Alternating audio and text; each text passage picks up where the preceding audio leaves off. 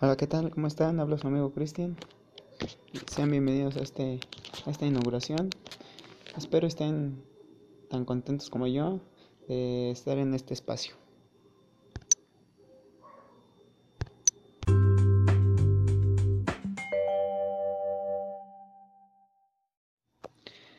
Bueno, espero que estén muy, muy, muy bien.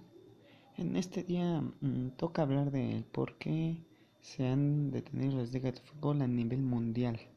Bueno, básicamente, como ya sabemos, es por la enfermedad o el virus COVID-19 eh, que ha forzado el cierre de las ligas. Bueno, básicamente esto es para evitar ¿no? el contagio y la propagación de este virus.